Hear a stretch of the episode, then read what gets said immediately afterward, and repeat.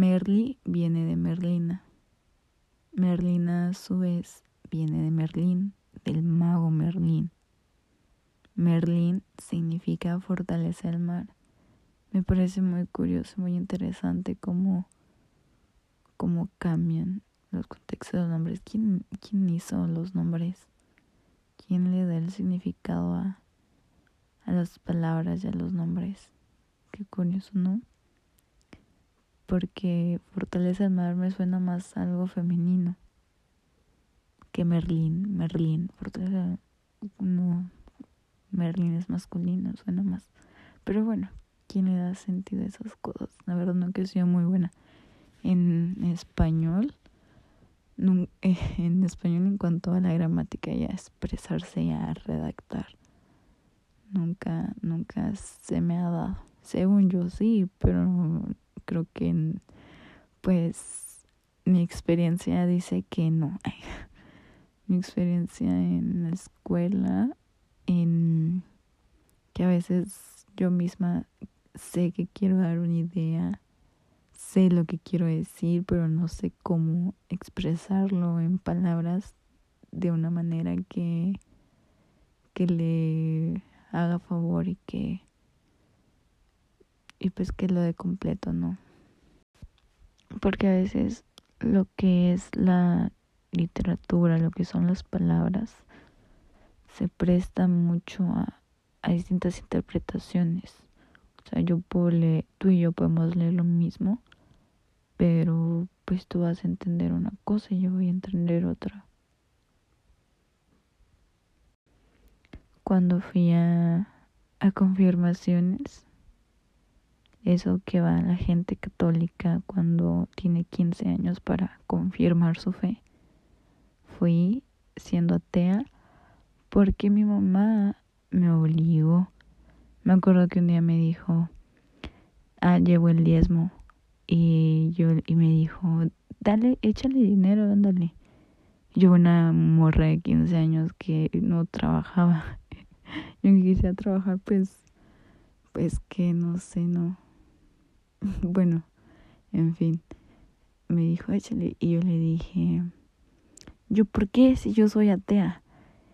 Y me dio un bachón horrible y luego me metió al catecismo, al catecismo, a las confirmaciones y por si fuera poco, me le habló a la mamá de mi, de mi prima favorita y le dijo, yo como es de mi, prácticamente de mi misma edad, es medio año menor que yo, de que le habló a su mamá y le dijo, ay, vamos a telas y, y movió cielo, mar y tierra para meternos a confirmaciones.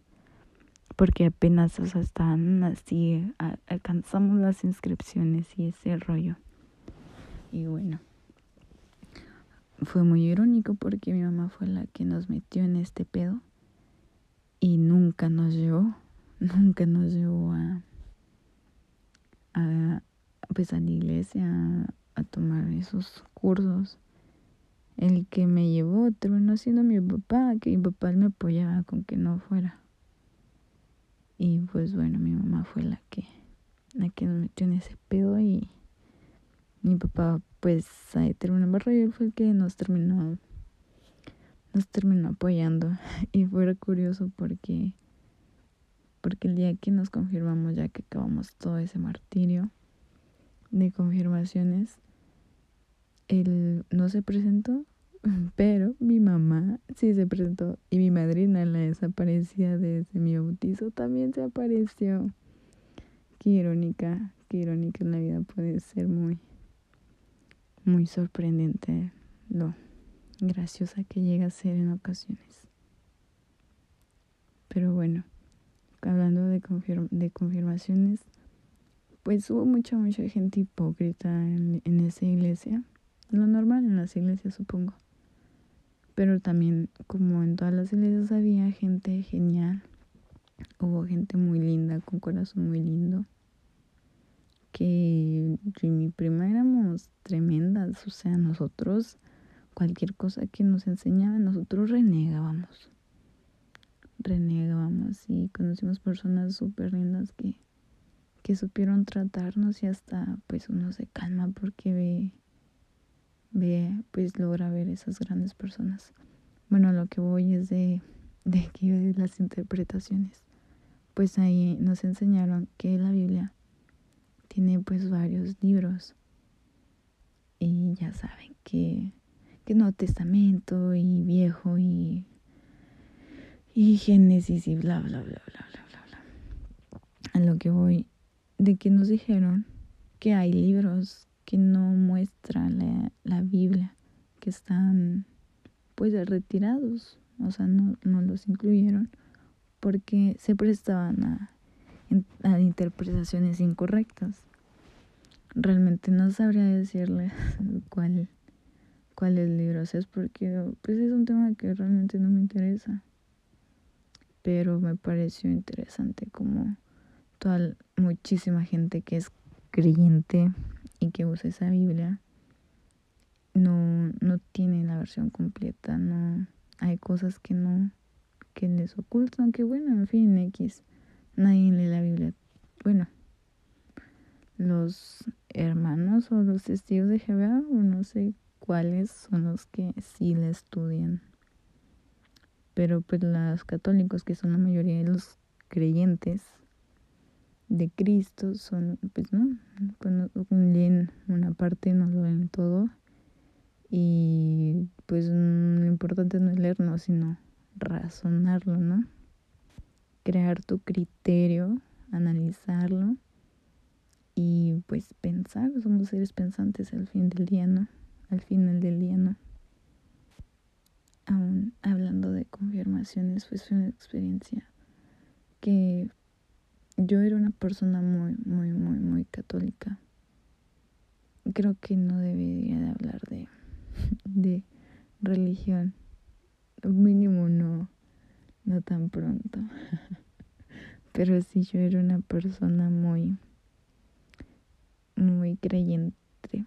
Bueno, costumbre, ¿no? Uno crece, lo bautiza, no mandan a catecismo y uno a veces ni se preguntaba, yo realmente quiero esto, yo realmente creo en esto. Nunca, nunca lo sentí, nunca sentí que fuera lo mío. Iba porque pues no me había no me había cuestionado lo suficiente, pero fue una decisión que tomé, fue difícil, como todas las decisiones importantes en la vida, pero me hizo muy feliz. Me hizo muy feliz y, y yo creo que no estaría mejor si no hubiera tomado esa decisión. Aprendí, ¿no? Yo siempre he creído que uno aprende y ya se lleva cosas buenas una vez leí por ahí que, que el conocimiento, todo lo que tú sabes, todo lo que tú aprendes es lo más valioso porque no te lo pueden quitar. Y es muy cierto, es muy cierto porque yo puedo tener una blusa, yo puedo tener unos zapatos, puedo tener un carro y me lo pueden robar, me lo pueden quitar. Mi amiga me puede robar mi blusa, me, me puede pedir prestado mis seis y se los va a quedar pero no se van a quedar con lo que yo sé. No me lo van a robar. Posiblemente puedan aprender de mí si yo les enseño algo. Sin embargo, pues lo que yo sé se queda, ¿sabes? Entonces, pues no sé, aprender siempre me ha parecido genial. Me, me es fascinante aprender pues de todo lo que se puede aprender en esta vida. Nunca está de más, ¿no? Bueno, eso creo yo, no sé ustedes. También está divertirse, obviamente divertirse es bueno para, para todas las personas en este mundo. Y espero que ustedes se diviertan con este podcast. Creo que este primer episodio no fue tan gracioso. Espero que los próximos lleguen a ser un poco más graciosos con mis anécdotas, porque a veces saco cada cosa. Pero ahorita estoy aquí en la madrugada, son las 2.33 de la madrugada ahorita que lo estoy grabando. Pero me llegó la inspiración, la verdad es que tenía la idea de hacer un podcast y me gusta mucho hablar, en serio me gusta mucho la gente que me conoce en persona, sabe que soy una persona que, que platica bastante. Entonces yo dije, un podcast, suena algo que es para mí. Y lo estoy intentando, me lancé, dije, ok, vamos, vamos, lo traí en la cabeza, me puse a investigar traía, me salen muchas ideas de la cabeza, entonces dije, vamos a empezar. Entonces ahorita en la madrugada, es, después de ver una, un capítulo de mi serie, me puse a investigar y a hacer, voy a poner manitas en la obra, me surgieron ideas, apunté y pues miren, aquí estamos. Espero que llegaron hasta este punto les haya sido muy grata en mi, mi primer podcast. Espero no aburrirlos. Y que sigan escuchando más si es que les gusta y les apetece. Y pues es todo. No quiero hacer más largo el primer podcast. Yo creo que esto es suficiente. Aparte que ya me dio hambre, yo creo que voy a ir a hacer unas quesadillas o, o a ver qué voy a dormirme para que se me olvide que, que, tengo hambre.